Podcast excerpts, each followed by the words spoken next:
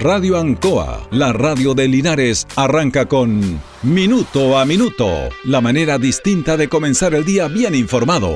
Presentado por Óptica Díaz, ver y verse bien. La Veguita del Baratini, Arauco Esquina Hierbas Buenas, el mejor precio y calidad. Lubricentro Maife, todo en cambio de aceite. Consulta médica del doctor Daniel Guzmán, siempre más cerca de usted. Y Panadería El Baratini, en Avenida Cardenal Silva Enríquez al ingreso del nuevo amanecer. Aquí comienza Minuto a Minuto.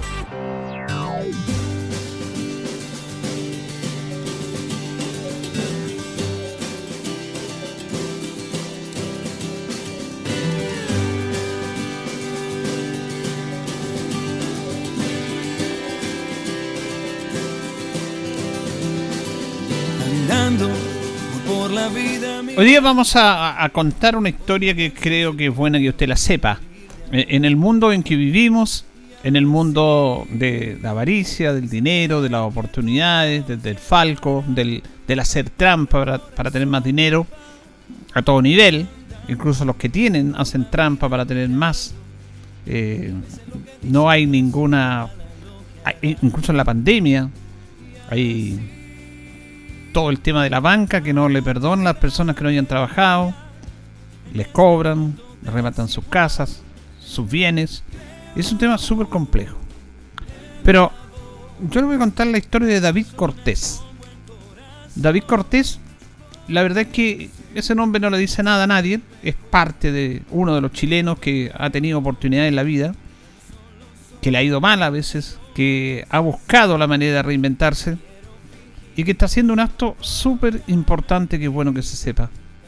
Porque todavía quedan personas buenas en este mundo, o personas más que buenas, porque todos tenemos errores todos, todos cometemos pecados, es personas conscientes y generosas. Fíjese que en la oficina de David Cortés abundan las balanzas, hay seis, todas compradas en remates. La Biblia habla mucho de las pesas, dice, siguiendo con su dedo la lectura del libro de los Proverbios. Pesa falsa y medida falsa, ambas cosas son abominación de Dios. Cortés le debe mucho a lo que tiene, o casi todo, a una báscula.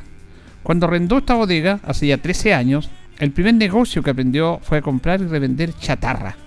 Y para eso su capital inicial fue una balanza y 200 mil pesos. Hasta entonces había tenido una vida bastante complicada. Dice, yo soy joyero de oficio. Aprendí a los 15 años porque un hermano tenía un taller y en la casa y todavía y todos le ayudábamos. Cortés vivía en San Joaquín. Tenía siete hermanos, una madre que lavaba la ropa de sus vecinos para subsistir y un padre ausente. A los 23 años se casó con Minerva Vargas, una profesora con quien tuvo tres hijos. Yo era buen joyero, dice, pero no me alcanzaba para mantener la casa. Mi esposa trabajaba en un colegio, ella entregaba todo y yo aportaba lo que podía. Y aunque hubo épocas buenas, Cortés cuenta que desde que comenzaron a llegar joyas importadas desde Italia, su oficio dejó de ser competitivo. Cambió de rubro y se convirtió en un vendedor ambulante. Como no tenía capital, vendía la mercadería que otros le pasaban. Para ganar más, se iba de viaje a fiestas religiosas y ferias y pueblos. A veces andaba una semana afuera y volvía con mucho con 200 mil pesos, con suerte. Era muy difícil. Me iba en un bus con las cajas y había que dormir en el suelo o en la calle. Fue en esa época que David Cortés comenzó a frecuentar remates para comprar mercadería a bajo precio que después revendía. Compraba cualquier cosa, chatarra, fierro, plástico, cartón, telas, lo que fuese. Esto de los remates es un vicio, que a veces uno no sabe si es más feliz porque compró algo o porque salió de ahí sin gastarse ningún peso. David Cortés compara el negocio con ir al casino. A veces ganaba, pero la mayor parte del tiempo se quedaba con la mercadería. Entonces se hizo necesaria esta bodega donde comenzó a apilar las remanentes subastados. Me mandó a pintar un, Superman, dice, tamaño real, con su cara, con su, en su pecho tenía la, la leyenda y la letra R y se llamaba Reci Clark. La pintura hoy está en su oficina. Por lo que ganaba en ese tiempo cuenta educó a su hijo mayor, que hoy es un economista en la Universidad de Chile, a su hija que estudia kinesiología y en la misma universidad y, la menor de 14 años está en el colegio. Con mi señora pensábamos que daba lo mismo si terminábamos la vida con los brazos cruzados, pero nuestros hijos tenían que educarse. Tener hijos inteligentes a veces es un problema para las personas que no tienen dinero, porque los muchachos dan la PSU y no les alcanza para estudiar una carrera carísima. Los primeros años de la universidad de mi hija y de mi hijo las pagamos en efectivo y eso generó un hoyo gigante.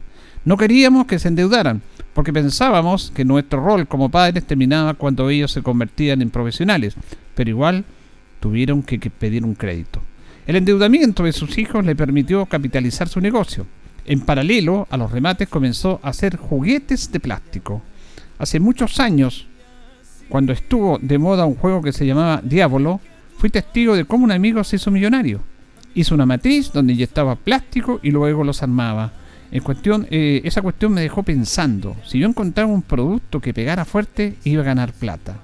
Tras varios intentos con juguetes que nunca se vendieron, en el año 2010, dos meses antes de comenzar el Mundial de Fútbol de Sudáfrica, Cortés mandó hacer una matriz de la Copa. Fabricó 15.000 unidades y se las compraron todas en el barrio Maíz. Ese fue su primer gran negocio. Para el Mundial siguiente repitió la fórmula y siguió y siguió ganando dinero. Pero yo le quiero contar este, esta historia de este hombre que dice que él siempre había querido hacer algo por lo que su familia lo recordara. Por eso cuando a mediados de octubre del año 2019 vio un aviso en el diario sobre el remate de la cartera de créditos por cobrar de la desaparecida Universidad Arcis, creyó que había una oportunidad de pasar a la historia. Desde ese momento Cortés, de 53 años, el joyero autodidacta, comprador y vendedor de chatarra de San Joaquín, ha sido postor de remates y un hombre de fe evangélica, comenzó a rezar, Señor, quiero hacer algo con esta deuda. Señor, quiero liberar a esos estudiantes. Él ya estaba pensando en cómo ayudar, no hacer lo que siempre hacía, que era comprar, subastar y aprovechar el negocio, comprar barato y vender caro. Pero la cartera de créditos por cobrar no era otra cosa que la deuda acumulada de los alumnos de la universidad que desde marzo del año 2017, cuando se decretó la quiebra de la ARCID, era administrada por el síndico Cristian Herrera. No hubo día en las semanas previas a la subasta que Cortés no pensara en el remate. Imaginaba escenarios posibles, que era el único interesado, y se lo a él por la postura mínima. La postura mínima era de un millón de pesos, o que llegaba mucha gente y el precio subía a cifras que él no podría pagar. Entonces oraba con más pasión, Señor, que no llegue nadie. Había pensado que si el precio subía demasiado, se iba a parar en medio de los postores y los iba a increpar. ¿Para qué van a seguir explotando estos cabros? ¿Para qué comprar esta cartera para hacerse dinero a costa de esta gente indefensa? Pero no fue necesario. El 5 de noviembre del año 2019, David Cortés ingresó a una oficina de estudio jurídico BMCH Abogados, donde trabajaba el síndico, y remató los documentos por la factura mínima. No había nadie interesado en dar más que él. Yo estaba muy nervioso. El martillero me dijo, me imagino, como estaba solo, que va a pagar lo mínimo. ¿O quiere pagar más? Él se puso a reír y la persona del lado se agarraba la cabeza. Después me preguntó, ¿qué va a hacer con esta deuda? Recuerda hoy David Cortés, sentado en su oficina en la bodega de San Joaquín, donde tiene su depósito de chatarra y excedente de remates rodeado de 35 cajas de cartón que almacenan los pagarés morosos de 7.000 ex alumnos que remató hace un año y medio y que los remató porque era el único interesado por la postura mínima de un millón de pesos. Pero esa cartera, esos papeles y esa morosidad de estos 7.000 alumnos originaba 10.000 millones de pesos por cobrar. Era el negocio perfecto, perfecto. Comprar una cartera vencida en 10.000 en, de 10.000 millones en un millón era un negocio extraordinario. Pero él no compró esa cartera, y es aquí donde quiero contar esta historia, para cobrar y ganarse plata. Él la, la compró para que estos alumnos dejaran de sufrir. En un acto realmente notable, en un acto que es bueno que lo destaquemos, porque hay historias, porque hay historias súper interesantes. Él empezó a tratar de contactarse con los alumnos para ver la manera de que ellos recuperaran. Él tenía los pagarés, tenían los cheques, algunos vencían porque pasaba el tiempo, pero tenía mucho dinero ahí por cobrar. Pero él no quería cobrar. O por último, que le dieran algo, pero él lo que quería era decirle a estos alumnos, tranquilo, ya no se preocupen, no lleven esta mochila, porque yo tengo su país y se lo entrego. Fíjese que él incluso hizo llamados, le escribió al alcalde de Recoleta, Daniel Jadwe, le escribió al alcalde de Las Condes, Joaquín Lavín, explicándole este tema social. Bueno, ninguno lo escuchó. Los dos, actualmente precandidatos presidenciales. Los dos, Joaquín Lavín y, Sergio, y, Daniel Jadwe, ellos hablando de apoyar, de tener temas sociales, de ayudar a la gente. Esta era la oportunidad, pero de ninguna manera. Lo que él quería es que le facilitaran la posibilidad de hacer una logística a través de los municipios, que mejor, y de la imagen de estos dos personajes políticos públicos conocidos, para que a través de ellos dieran a conocer su caso y empezaran a contactarse con los alumnos, los ex alumnos de la Universidad de para decirle, yo tengo sus pagarés, sus deudas, sus cheques, yo se los quiero entregar. Pero no, no, no, ni siquiera respondieron.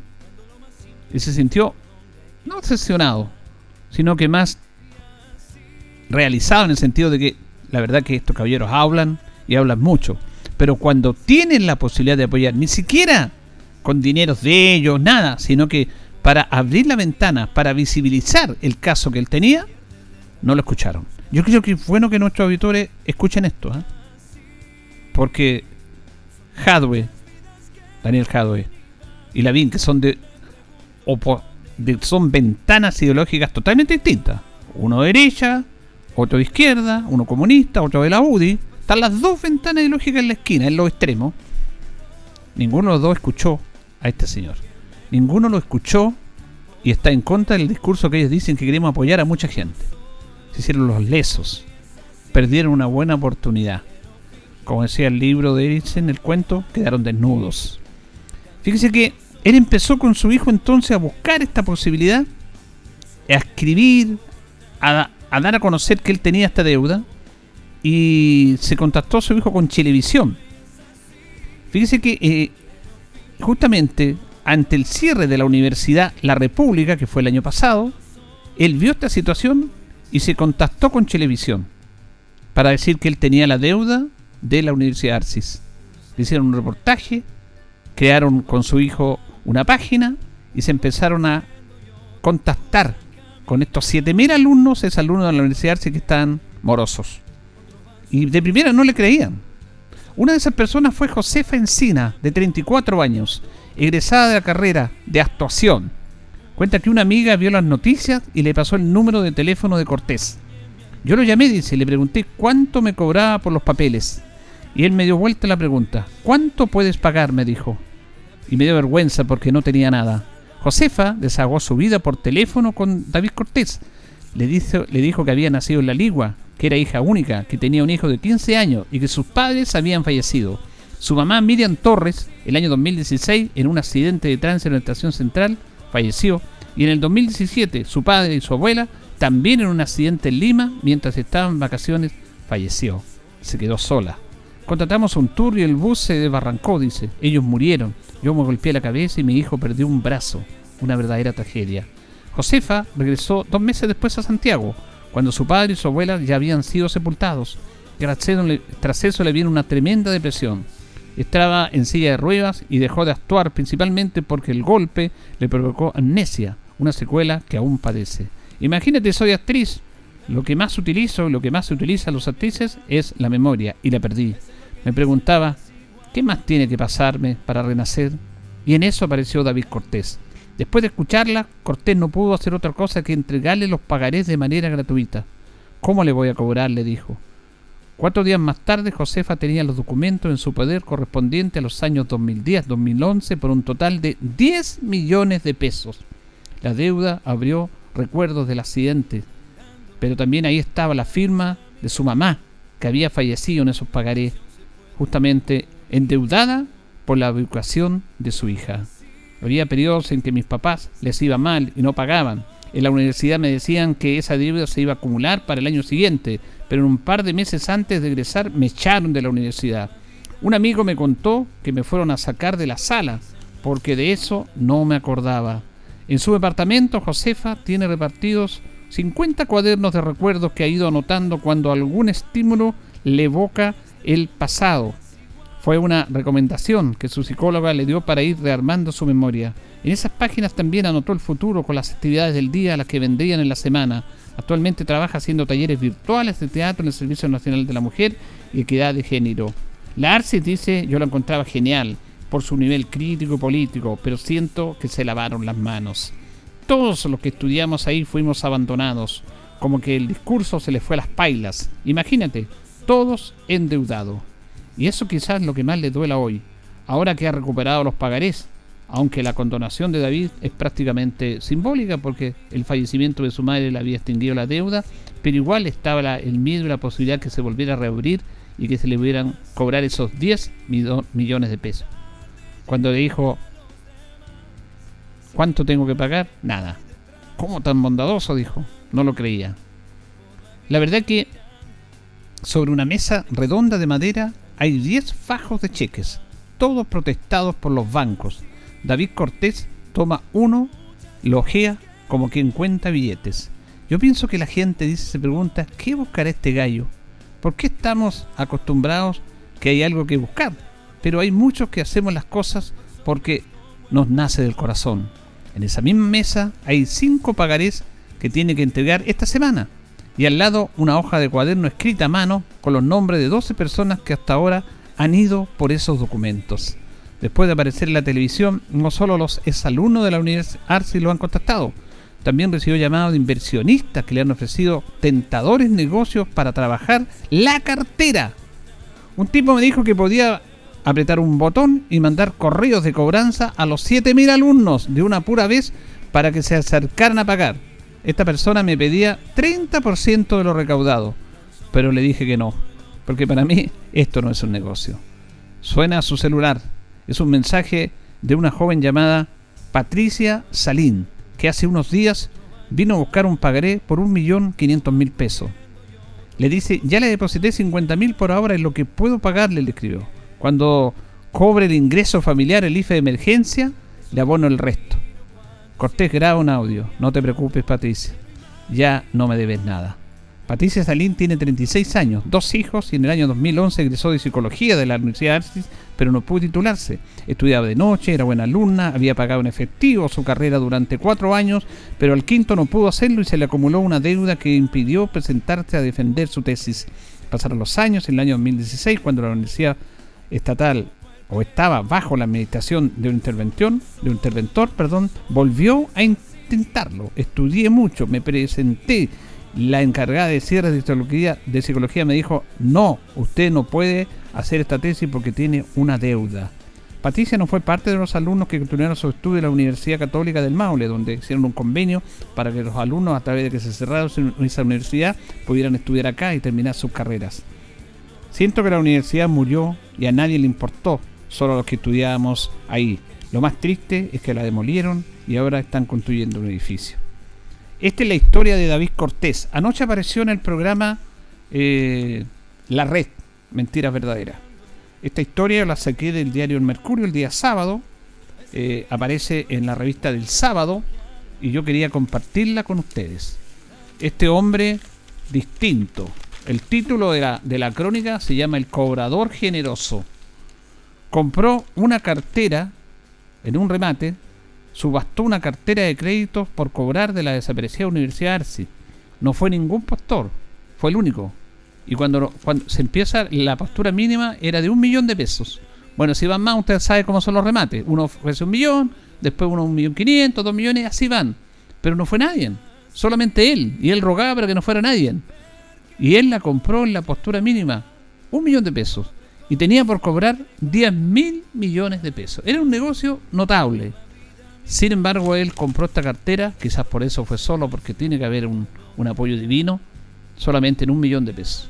Y a él no le interesa, no le interesa ganar dinero con esto.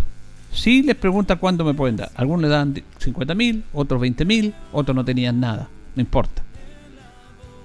Mire, esto es lo que ayuda hacer una mejor sociedad. Yo conté la historia, porque es bueno irlas contando esta historia y hay que ir avanzando en, o abrir el diafragma en esto, de la Fundación Los Andes. Esta fundación oftalmológica que es una de las más modernas de Latinoamérica y que atiende y opera gratis un día a la semana a personas que no pueden pagar sus operaciones en algo tan elemental como la vista. Y ellos, operaciones que cuestan 2, 3 millones de pesos, cobran lo que la gente les pueda dar. Es un aporte. 10 mil pesos, 20 mil pesos, 50 mil pesos, por lo que puedan pagar por una operación que cuesta 2 millones de pesos. Y del momento que usted entra a ese lugar, lo atienden como si pagara toda la operación. Lo atienden bien, con respeto, con dignidad y le entregan el mejor esfuerzo. Y cuando usted va a ingresar ante el pabellón, en la sala administrativa, cuando se va a operar, le pregunta cuánto es su donación. Y yo conversaba con las personas, porque yo estuve ahí, tú me operé, por eso cuento esta historia, que a alguno le da vergüenza, pero tengo de mil pesos a 20 mil. Y le dan las gracias. Gracias por su aporte. Mire, mire qué, qué cosa tan interesante en los tiempos que vivimos. Y una persona que no veía nada, que no podía operarse porque no tenía el dinero, y que a través de esta fundación logra operarse y ver y ser más normal, queda feliz. Eso es impagable. Y los médicos, todos, y reitero, cuando el doctor Stoppen, que fue a quien me operó a mí, cuando uno le da las gracias, dice, no, gracias a ti, entonces uno, pero ¿cómo si yo casi no pagué nada? No, porque ustedes nos dan la posibilidad a nosotros de devolver lo que la vida nos ha dado. Si podemos operar gratis, no importa. Un día, no importa. Dos días, no importa nosotros nos va bien, gracias a Dios. Pero en vez de ganar 50, podemos ganar 30, no es problema. Con tal de que ustedes sean felices.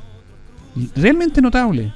Esos gestos, esa, e, esa actuación en la vida actual, tan venida menos, es bueno destacarla. Como este señor, David Cortés.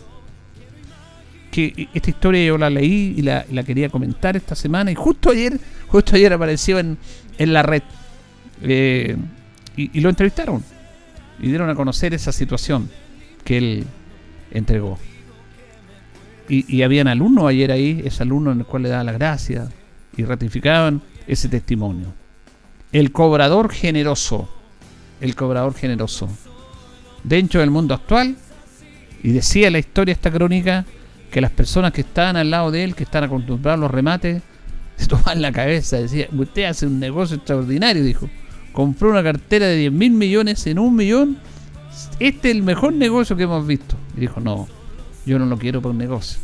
Lo quiero para que esos jóvenes que ya no son jóvenes, que son padres, se termine esa, esa mochila que llevan. ¿Pero cómo? No.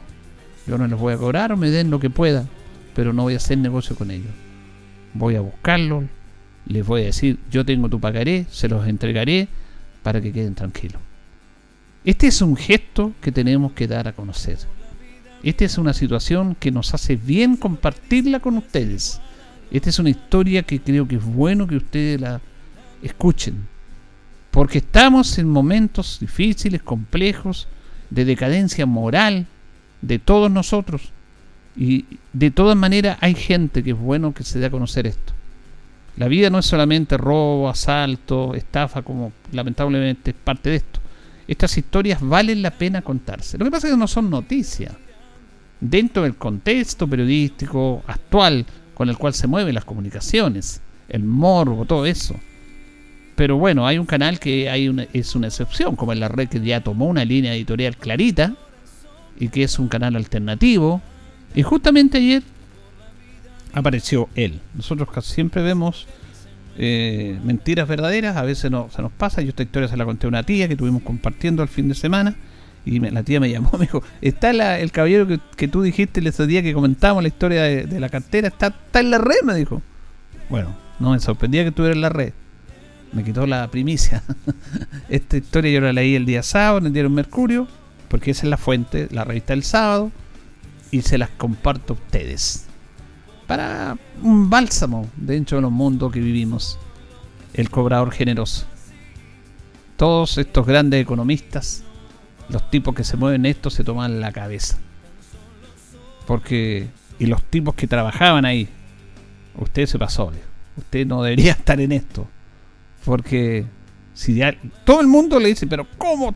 ¿Cuál es el término correcto? El término siempre. ¿Cómo tan tonto, tan leso? Pagar un millón en una cartera, hizo un negocio perfecto que costaba 10 mil millones. ¿Cómo? Le ofrecían que cobrara la cartera por un porcentaje. No. Él quería eso y Dios lo ayudó por ser el único postor de pago, pago mínimo. Y le salvó la vida a muchas personas. Porque hemos contado toda esta historia. Y son muchas las historias de los alumnos que tenían deudas por 3, por 4, por 5 millones, por un millón. Algunos no pagaban nada, otros pagaban 30 mil, 50 mil pesos y con eso quedaban tranquilos. Vale la pena. Vale la pena contar la historia de don David Cortés, este joyero que tuvo que reinventarse, que ser comerciante ambulante, que encontró su vida a través de estos, estos juguetes, de estas réplicas y matrices que le fue bien, que va a los remates, pero que aquí hizo un paréntesis y quiso apoyar a estos jóvenes. Y es un buen gesto. Es un buen gesto. Es una buena manera de comenzar el minuto en esta mañana de día jueves. Señoras y señores, estos comienzos con valor agregado de minuto a minuto en la radio Ancoa son presentados por Óptica Díaz, que es ver y verse bien. Óptica Díaz es ver y verse bien. Usted ya nos conoce, somos calidad, distinción, elegancia y responsabilidad. Atendido por un profesional con más de 20 años de experiencia en el rubro. Convenios con empresas e instituciones. Marcamos la diferencia. Óptica Díaz es ver y verse bien. Muy buenos días, gusto saludarlo minuto a minuto en la radio Ancoa en este día jueves 17 de junio junto a don Carlos Agurto y en la coordinación. Hoy día saludamos a los Ismael que están de onomástico. Es el día 168 del año. Tenemos en este momento en la ciudad de Linares 4 grados de temperatura, vamos a tener una máxima de 15. Para esta neblina, cubierto, dicen que en la tarde se va a despejar. Eh, vamos a ir a la pausa con nuestros patrocinadores, Carlitos, y ya continuamos. Estamos en Minuto a Minuto en Radio Ancoa. Radio Ancoa. La mejor manera de comenzar el día informado.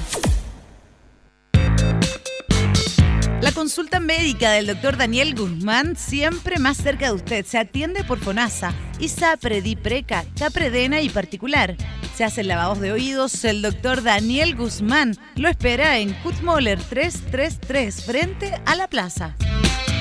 Lubricentro Maife, todo en cambio de aceite. Le dejamos su vehículo como nuevo. Personal calificado, una atención cercana, convenios con empresas e instituciones. Maife, el lubricentro de Linares, ubicado en Esperanza 633, entre Lautaro y Yumbel.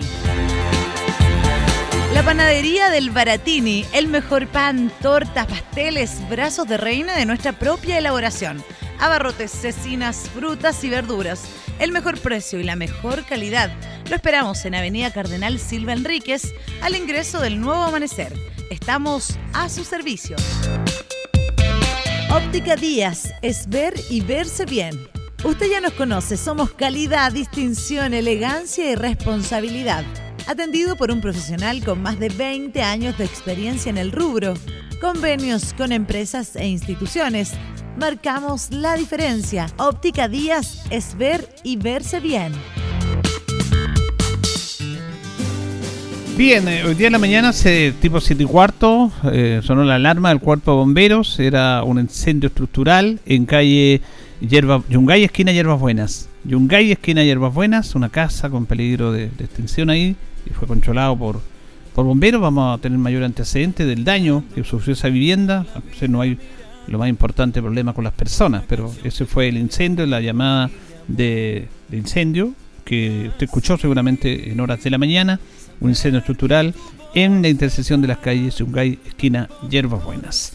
Bueno, un día como hoy, en el año 1813, se ordena por decreto que se hice por primera vez la bandera chilena en vez de la española, ante las tropas reunidas por ser el día de Corpus en la plaza de Santiago. Un día como hoy, 17 de junio del año 1818, Lord Cochrane regresa a Valparaíso después de recorrer durante seis meses las costas peruanas, bloquea sus puertos y utiliza a las fuerzas españolas. En el año 1844, se crea en Santiago el Conservatorio Nacional de Música, el cual empieza a funcionar en el año 1852, siendo su primer director don Adolfo Desjardins. Y en el año 1948 hay un hecho político muy importante en la vida de este país. Año 1948, el presidente Gabriel González Videla envía al Congreso la Ley de Defensa Permanente de la Democracia, en el cual se le fue más conocida como la Ley Maldita, en el cual se proscribe al Partido Comunista, siendo exonerado, escarcelado y perseguido sus militantes del partido. Y en esto uno de los principales fue Pablo Neruda, que tuvo que arrancar, tuvo que arrancar a Argentina, porque si no lo iban a encarcelar, lo iban a enviar a lugares exonerados de reclusión por la ley maldita. Fíjese que Gabriel González Videla casi salió presidente por el apoyo de los comunistas. Él recibió el apoyo de los comunistas y fue súper importante en su historia. Y dijo, cuando asume, no habrá poder humano ni divino capaz de romper los lazos que me unen al Partido Comunista y al pueblo. Y a los dos años los proscribió, los persiguió, los encarceló. Ese fue el final de los gobiernos radicales, que hicieron un gran aporte, pero que la figura de Gabriel González Videla se cambió del concepto de Pedro Aguirre Cerda y Juan Antonio Ríos, que fueron sus predecesores. Él eh, gobernó más hacia, hacia el sector conservador y no hacia la comunidad. Y además mintió porque dijo, no habrá poder humano ni divino capaz de, no, de romper los lazos que me unen al Partido Comunista y al pueblo chileno. A los dos años proscribe el Partido Comunista, relegó a sus militantes, los encarceló y bueno, también hizo morir a los gobiernos radicales. Es parte de la historia política de este país. Vamos a ir a la pausa, don Carlos, y ya seguimos. Unos van corriendo y otros cruzan caminando.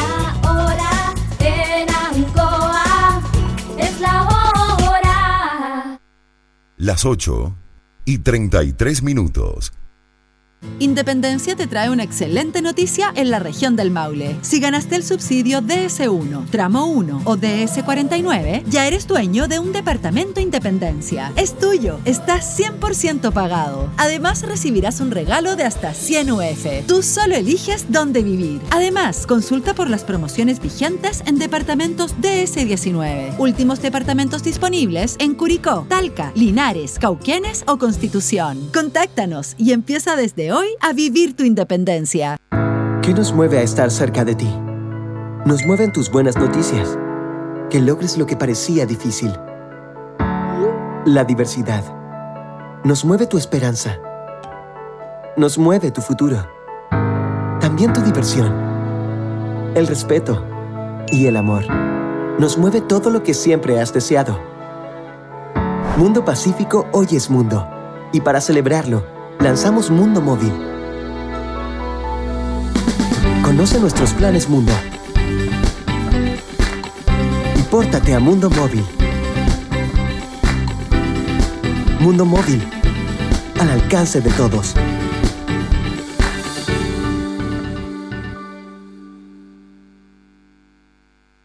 En CGE sabemos que la crisis sanitaria por COVID-19 ha afectado económicamente a muchas familias y empresas. Por eso, si tienes dificultades con el pago de tu cuenta, contamos con distintas alternativas y facilidades para que puedas ponerte al día. Regístrate hoy para acceder a los beneficios de la Ley de Servicios Básicos. ¿Cómo puedes hacerlo? Muy fácil. En nuestro sitio web www.cge.cl o escribiéndonos al correo atención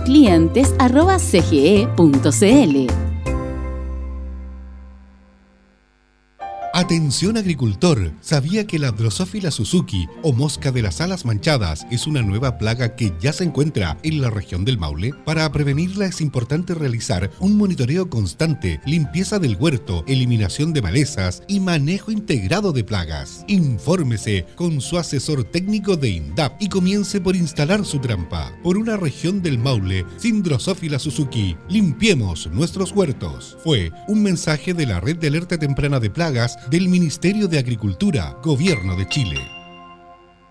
No, no me voy a vacunar porque ya tuve COVID. Por lo tanto, ya tengo los anticuerpos. Es lo mismo que la vacuna. Como bien, hago deporte, soy una persona saludable, así que puedo defenderme ante cualquier virus, cualquier cosa. Lo malo es que la irresponsabilidad es ilimitada. Lo bueno es que nuestros gigas también. Compra la nueva bolsa prepago WOM con gigas ilimitados para que hagas lo que tú quieras por 5 días. A solo 2 lucas.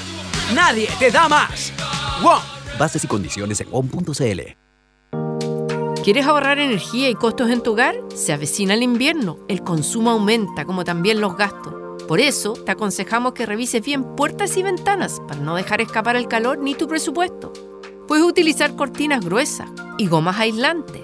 Desde Energía Maule te invitamos a generar conciencia con sencillas acciones a través de nuestras redes sociales, como elegir una estufa o calefacción adecuada al tamaño del recinto y así ahorrar.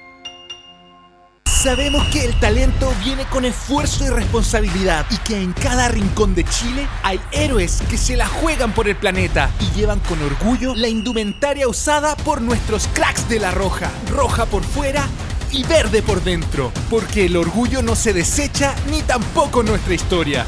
Súmate con tu equipo a un nuevo desafío y participa por una renovación de la cancha de tu barrio. Conoce más en rojasustentable.cl. Arauco, por una roja más sustentable.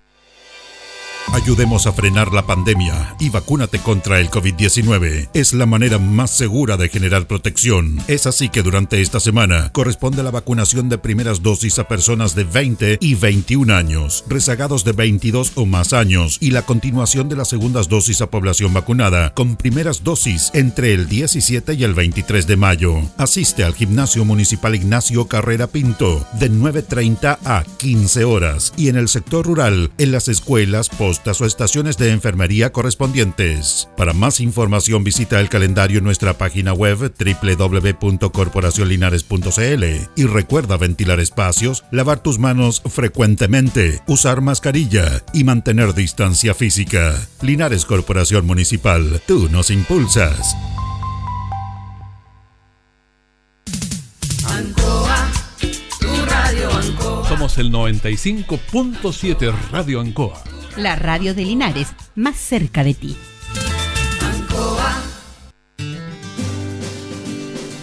Bien, ya nos están separando 22 minutos de las 9 de la mañana de este día, de este día jueves, con bastante neblina, hay que tener cuidado, sobre todo la conducción, eh, está bastante complejo para los conductores, con calma y responsabilidad para evitar accidentes. Vamos a contactarnos con la Seremi de Energía, Anita Prichán, que la tenemos en línea. La saludamos. ¿Cómo está, Seremi? Buenos días. Muy buenos días, Julio. Muy buenos días a todas las personas que nos están escuchando. Tal como tú dices, hay una neblina muy espesa en este frío día. Sí, por eso hay que tener mucho, mucho cuidado. ¿ah? Así es, hay que tener cuidado con la conducción, con todo. Eh, Seremi, queríamos hablar de algunos temas interesantes con ustedes en relación a su cartera y otros temas también de apoyo a la comunidad que tiene que ver con esta con este tema de la ley de electrodependiente, que también es un problema que han abarcado ustedes como gobierno, como, como Seremía respecto a esta situación. Sí, Julio, yo creo que hoy día que ya estamos en otoño, avanzando ese invierno, este tema se hace particularmente importante. ¿Y por qué? Porque tenemos, tendemos a tener por, lo, por los eh, frentes de mal tiempo mayor cantidad de cortes de suministro de energía eléctrica durante estos meses. Y ahí las personas que, tienen hospitalización domiciliaria, que dependen de una máquina que a su vez depende esta máquina constantemente del suministro de energía eléctrica para funcionar, se hace muy peligroso y por eso hoy día queremos hablar con, de este tema. Y queremos hacer un llamado a través eh, suyo, Julio, a todas las personas que tienen un pariente, un amigo, un vecino que es electrodependiente, asegurarse que esté inscrito en el registro de electrodependiente. Y explico por qué tiene que estar inscrito en el registro. Si ocurre un corte de suministro de energía eléctrica, esta persona pone en peligro su vida porque depende constantemente de esta máquina. Y por ende, tiene que estar como prioridad número uno en los listados de las empresas de distribución cuáles son las empresas de distribución eléctrica, CG, Luz Linares, Luz Parral, para ir en asistencia directa de esta persona para garantizarle que sea el primero que cuente con suministro de energía eléctrica constante. Entonces muchas de las empresas a esta persona que está en el listado le ponen un sistema eh, auxiliar como un generador para asegurarse que esta máquina que tiene que funcionar las 24 horas y depende de energía, ante cualquier corte de energía eléctrica, no se suprima el suministro de energía eléctrica.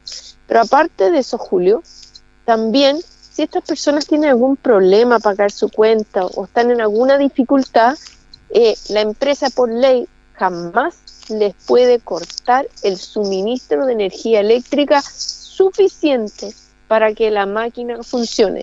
Yo puedo achicar la cantidad de energía que se entrega a la casa, pero jamás dejar la máquina sin suministro de energía eléctrica. Y por último, las empresas de distribución, CGE, Luz Linares o Luz Parral, todos los meses me descuentan lo equivalente 3, 4, 5 mil pesos, lo equivalente a lo que cuesta o lo que gasta en energía esta máquina que significa que la persona permanezca con hospitalización domiciliaria que requiere energía de forma constante. Ahora lo importante es qué tengo que hacer yo para inscribirme, porque la empresa eléctrica no tiene cómo adivinar que yo soy electrodependiente. Claro. Entonces, hay dos alternativas. Una es a través de la Superintendencia de Electricidad y Combustible, ¿ya? Donde ahí hay un registro. Yo busco el banner, dice, me meto a la página www.sec.cl, me meto a la página, busco ahí que dice electrodependiente, pincho ese banner electrodependiente, hay un formulario, este lo tiene que firmar mi médico tratante que certifica que yo soy electrodependiente, yo lo puedo subir al sistema y si para mí me cuesta más el tema computacional, también lo puedo hacer presencial en las oficinas de eh, la CGE o eh, Luz Linares o Luz Parral. Siempre está esa alternativa también presencial. ¿Qué es lo que me interesa, Julio? Especialmente en estos días ya otoño-invierno, que si hay una persona electrodependiente aparezcan los registros y esté protegido ante cualquier corte de energía eléctrica. ¿Qué es lo que me pasa siempre cuando hay cortes? Muchas familias muy preocupadas por sus seres queridos me llaman a veces angustiados, llorando, porque no saben qué hacer. Y yo lo primero que les pregunto, aparte de tratar de buscar la solución y buscar la ayuda inmediata, es, ¿usted estaba en el registro? me dicen, no, yo no estoy inscrito en el registro de electrodependiente. Entonces, hacemos el llamado, este es un proceso dinámico, a veces la gente sale y entra en las listas, se renuevan todos los años. Eh, este año, por la pandemia, se está continuando nomás con lo que había, se amplía el plazo, pero si usted no está inscrito y depende en forma constante de una máquina porque está hospitalizado en forma domiciliaria, por favor haga el procedimiento y inscríbase en la lista electrodependiente. Claro, y muy interesante lo que dice usted. Comenzamos con la Seremi de Energía en esta mañana de juega Anita Brizán, porque eh, la ley está, el respaldo está, pero obviamente tiene que saber a quién va a dirigir esa ley. Para eso es fundamental que la, la familia, las personas se inscriban. Así es, Julio, es súper importante. Nadie puede adivinar que en mi casa hay un paciente eh, que está con hospitalización domiciliaria y requiere de una conexión a energía eléctrica a las 24 horas o si no su vida cae en peligro. Ahora, de acuerdo a la experiencia suya, al hecho de, conocer algunos casos, ¿cómo ha funcionado esta, esta situación en las personas que están inscritas y que están eh, adscritas a este proceso? Bueno, mi experiencia es, yo he visto con las empresas es más acompañado, como sigo el registro, yo le hago un seguimiento a esto, las empresas, yo he estado con ellos, ellos eh, reparten sistemas auxiliares de generación, tienen identificados los puntos de aquellas personas donde están, que son electrodependientes. Hoy día el registro en el Maule bordea, como es dinámico, bordea los 300 personas que están inscritas. Y cuando eh, hay problemas de, temporales, me doy cuenta que son más las personas que lo necesitan el servicio y sencillamente no están inscritos. Ahora, aprovechando este mismo tema, porque estamos en pandemia, ustedes también está, se prolongó este, este beneficio a las personas que no pueden pagar, obviamente, por fruto de la pandemia, que evitar los cortes, pues, obviamente tal. Estaba leyendo una estadística, Seremi, que es no menor, que fíjese que hasta mayo de este año eh, habían 200, son 248.512 millones de pesos en deuda por esto, Marzo del año pasado fueron 88.450 millones con 514 residentes. En julio de, este año 699.000, perdón, de, de, este año sí, 699.000. Y la verdad que el promedio es de en promedio el 67% de los clientes residenciales que se encuentran morosos registran consumo promedio mensual o menor a 20 mil pesos, que son 484 mil, lo que representa el 43% de esta deuda a 106 mil 196 millones. Es impresionante esto, pero la ley está funcionando para esas personas que no se pueden cortar el suministro producto de la pandemia. Así es, yo quiero recordarle a las personas que nos están escuchando de qué estamos hablando. En, en marzo del año pasado, el presidente, a través de una ley, eh, conversó con todas las empresas con respecto a lo que son los insumos básicos, ¿no es cierto? Las sanitarias, las eléctricas, para tener plan de postergación de lo que era el pago de estos, de estos eh, consumos que uno tiene y en particular, tal como tú lo dices, en la parte eléctrica, significa que ya hasta diciembre eh, se están postergando los pagos que después sin multa y sin intereses se van a dividir en cuotas, 48 cuotas, para que las personas de a poco puedan ir normalizando lo que son sus pagos. Pero efectivamente esto ha ayudado a una gran cantidad de personas porque entre medio no había cortes. Eh, lo único que tenía que hacer la familia era comunicarse con la empresa de distribución y decirle, mire, yo estoy cesante, estoy dentro del rango más vulnerable, estoy pasando por un proceso donde yo no me puedo hacer cargo de mis servicios básicos, ya sea electricidad, también estaba metido internet o agua potable, y necesito pedir una postergación de pago hasta que mejore mi situación. Ahora, dentro de toda esta pandemia está el IFE que ha ayudado a las personas a través de las políticas del Estado, pero también se está apoyando a quienes lo han pasado bastante mal, como son las pymes. Y se ha abierto este, este, esta ley ya en el cual se tiene que en los próximos días empezar a trabajar respecto a llegar estos beneficios para las pymes que han sido bastante afectadas. ¿Cómo va ese proceso? Bueno, yo creo que eso es bien importante, ¿ah, Julio. Y aquí estamos todos los CEREMI, todos los gobernadores, todos los directores en las calles hablando con las MIPYMES que es el plan de ayuda a mi pyme. Y antes que eh, nadie me rete, yo quiero ser bien claro cómo se postula. Se está armando la plataforma, ya la primera semana de julio va a estar lista y yo puedo, voy a poder postular online a través del servicio de impuesto interno. Eso va a ser el nexo donde yo me tengo que buscar y voy a tener que buscar esta plataforma de plan de ayuda a mi pyme. Quiero aclarar ¿Para quién está dirigido? ¿Qué es un MIPYME? Las MIPYME son las micro y pequeñas empresas y estamos hablando que son empresas que en su totalidad no venden más allá del año de 25 mil UF. ¿Qué es 25 mil UF? 750 millones de pesos. O sea, si usted vende menos de 750 millones de pesos en el año, este programa es para usted. Y si uno lo piensa, Julio, son la mayoría de, la, de las empresas pequeñas que hay son mi pyme. Ahora lo interesante es a qué, a qué estoy postulando. Lo primero que va a estar disponible en julio va a ser este bono de alivio. ¿Y de qué se trata este bono? Va a ser la posibilidad de un millón de pesos para ayudar a las empresas de primera categoría, ¿ya? Y eso es bien importante, las que estuvieron inscritas desde el 31 de marzo eh, del 2020. Ahora, ¿hay algunos requisitos para cumplir? Sí, pero pequeños. ¿Cuáles son? Primero, que yo haya tenido al menos un trabajador contratado durante el año 2020. Si estoy con iniciación de actividades, tengo por lo menos una persona contratada. Pero si no cumplo con eso, está esta otra alternativa, pensando que hay mi pyme, que el dueño es el que trabaja que haya declarado ingresos por venta al menos solamente a dos meses en el año 2020 o en el año 2021.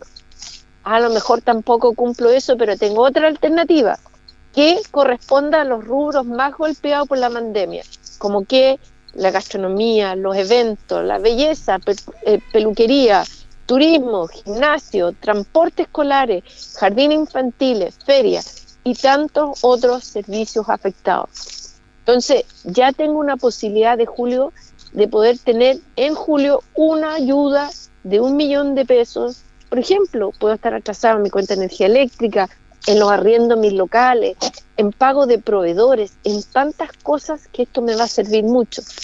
Y además, si es una empresa donde la titular es mujer, puede postular un incremento de un 20% más de ese millón de pesos. Y eso es muy importante y es muy relevante. Y al mes siguiente, en agosto, además voy a poder postular a un bono adicional variable, ya que como las MIPYME que están afecta al pago de IVA, yo voy a calcular los IVA del año 2019, el IVA débito, ojo, y esos tres meses los voy a sumar y puedo pedir también ahí un bono hasta 2 millones de pesos y nuevamente se repite que para la mujer puede ser un 20% adicional. Y así, Julio, hay medidas en el, para ayudo en lo que es el pago de las cotizaciones, que es muy importante, que me van a ayudar con un bono adicional a un mes de pago cotizaciones, me van a ayudar en lo que son medidas tributarias. ¿Cuántos negocios, cuántos MIPIMES conocemos nosotros que están atrasados o en sus patentes, especialmente en lo que es gastronomía, patente alcohol y similar, y ahí va a haber la posibilidad de renegociar sin multa, sin interés, en 24 o 48 cuotas, dependiendo el caso a caso. ¿Dónde va a estar esta plataforma? Va a estar en impuestos internos, va a haber una plataforma, la están armando ahora para que sea lo más amigable posible y ya la, se espera que la primera semana de julio, y ahí yo invito a las MIPIMES a enfocarse, ver de qué se trata, postular, porque realmente creo que esta es la ayuda que se estaba esperando, obtener efectivo en un momento que ha sido tan difícil, eh, especialmente para la, la pequeña, la, la, pequeña y microempresa que han pasado por la pandemia tres meses cerrados, dos meses abiertos. Los fines de semana que no se puede abrir, que sí, que no, y en el Maule nos ha golpeado fuerte. Y cuando uno piensa que la MIPYME es la que genera la mayor cantidad de empleos en nuestro país. Sí, usted lo ha explicado muy muy bien, se agradece eso también y es claro, son 25F ventas, son eh, menos de 700 millones al año. Los que hayan vendido menos de 700 millones al año pueden aspirar a estos beneficios. Así es, y casi todo así, porque bueno, claro, no son, O sea, es un beneficio para todos. Universal, como se diría. Es casi diría universal y, y va a, a, quien realmente lo necesitan. Entonces, esa es la invitación. Hay muchas más medidas. Eh, podríamos estar hablando todo un día de esto. Hay gente, yo dije que era para aquellas empresas, mi pyme de primera categoría, pero también hay una conciencia que, por ejemplo, los feriantes eh, pagan un, un permiso municipal y no tienen iniciación de actividades en primera categoría, ahí yo sé que el Ministerio de Economía, especialmente a través de Cercotec, va a hacer un esfuerzo para poder ayudar a, eh, de alguna manera, lograr que estas empresas que pagan un permiso municipal, que tengan de alguna manera cómo demostrar sus ventas, también van a poder participar y Cercotec va a hacer un gran trabajo en ese sentido. Sí, yo quiero finalmente, destacar esto porque ustedes están trabajando muy bien en equipo, porque claro, dirán que tiene que ver energía con, con estas pymes, tiene mucho que ver, fundamentalmente en algo que se ha criticado al gobierno, que es el tema de la comunicación. Esto a nivel nacional, porque a nivel local hay mucha cercanía de ustedes, los Ceremi. Y esto también tiene que ver con el trabajo que hizo usted en coordinación en, en algo que ha sido exitoso, como fue el proceso de vacunación. Porque usted estuvo coordinando esto y esto ya va andando. Linares, yo creo que la comuna de Linares anda muy bien en este tema de proceso de vacunación. Y ahí todos ustedes, como entes del gobierno, están trabajando para apoyar esta iniciativa o estos trabajos. Tú lo has dicho, mira, yo ya que te refieres al tema de vacunación, yo voy a aprovechar, a mí me toca efectivamente como delegada en Linares, decir que en Linares ya con lo que es la primera dosis se ha superado el 82% de la población objetivo para vacunar, lo cual doy un aplauso para toda buenísimo. la gente de la salud, es buenísimo, estamos ya en la segunda dosis, eh, que donde llevamos un 62% ya de la población objetivo para vacunar pero quiero aprovechar que ya que estamos hablando del tema, hacer una invitación a todas las personas de 50 años o menor a ir a vacunarse en lo que es la comuna Linares en particular, lo que me toca a mí, se está vacunando todos los días en el gimnasio municipal y hacemos un llamado muy particular a las personas 50 años o menos, donde estamos viendo que ahí se nos está enfocando la enfermedad en este momento, se está enfocando la cantidad o el grupo etario de personas que están llegando al hospital. Recordar que la campaña en la, en la comuna Linares sigue también el calendario rural como siempre y la invitación es a ir a vacunarse. Linares está avanzando ejemplarmente, pero los menores 50 necesitamos que se reactive la vacunación. Se está atendiendo de lunes a viernes en el gimnasio municipal de Linares y además todo el calendario rural está funcionando todos los días en distintos lugares accediendo. Y si usted es un empresario y nos está escuchando hoy día con el plan de ayuda a mi pyme y es una mi pyme y necesita que por un tema logística tiene muchos funcionarios y que se vaya a vacunar, el Departamento de Salud Municipal de Linares también está accediendo a terreno para ayudar a las MIPYME en lo que es el proceso de vacunación. Así que se está trabajando muy fuerte en eso, Julio, y efectivamente, como tú dices, en la medida que trabajamos coordinados, vamos a poder ayudar a las MIPYME, estamos avanzando con el coronavirus y eso es lo que corresponde, el trabajo en equipo. Muy bien, le agradecemos en esta mañana, fría mañana de jueves a la CRM de Energía Anita Pizán por estos conceptos, estas informaciones al auditorio de Minuto a Minuto en la Radio Ancoa. Muchas gracias, CRM, que tenga buen día. Igualmente, Julio, cuídate mucho y un saludo muy afectuoso a las personas que nos están escuchando hoy día. Nos vemos. Nos vemos, que esté bien. Bueno, ha sido clarísima entonces la exposición, se agradece como cuando se informa en estos temas de beneficio con todo lo, lo que corresponde, sí, la letra chica, y el apoyo permanente que se hace a la comunidad. Antes de despedirnos, eh, fíjense que hay un tema no menor que lo quería compartir con ustedes, porque hoy día, justamente hoy día, en el Congreso, se, se, define si este lunes 21 sería, será feriado por Día Nacional de los Pueblos Originarios. Y va para allá esto, ¿ah? Hoy el Congreso va a definir si este lunes 21 de junio será feriado por la conmemoración del Día de los Pueblos Originarios. Después de una estrampada discusión, el informe de la Comisión Mixta fue aprobado este miércoles, ayer por la Sala del Senado, bajo condición de que el gobierno presentara hoy un veto en la indicación que elimina el feriado del 12 de octubre para reemplazarlo por esto del 21 de junio. Para ello, el Ejecutivo deberá esperar que la Cámara de Diputados también apruebe el texto enviado por la mesa.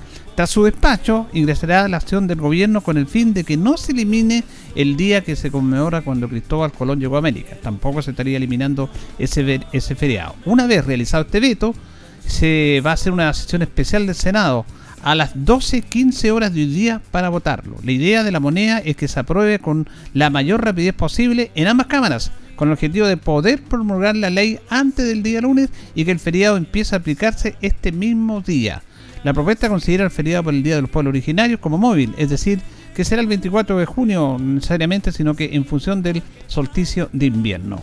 Durante su tramitación, la Comisión Mixta eh, debatió entre eliminar el feriado católico del 29 de junio por el Día de San Pedro y San Pablo, el feriado del 12 de octubre por la conmemoración de la llegada de Cristóbal Colón a América. Si bien la mesa se decantó a suprimir este último, pero se va a mantener. Finalmente se ha dicho de que hoy día se va a ver ese tema, se va a votar y ya podemos tener novedades eh, hoy día en la tarde de que el próximo día lunes sería feriado este año, porque algunos decían que va a ser a partir del próximo año, sino este año. Vamos a estar atentos a esa tramitación. Recordemos que el otro lunes 29 también es festivo. Así que para que descanse, Carlito. ¿eh? Muy bien, vamos a estar atentos a esa información. Nos vamos, nos despedimos, le agradecemos su sintonía. Nos encontraremos junto a don Carlos Agurto de la coordinación, si Dios quiere, en el día de mañana. Que pasen bien.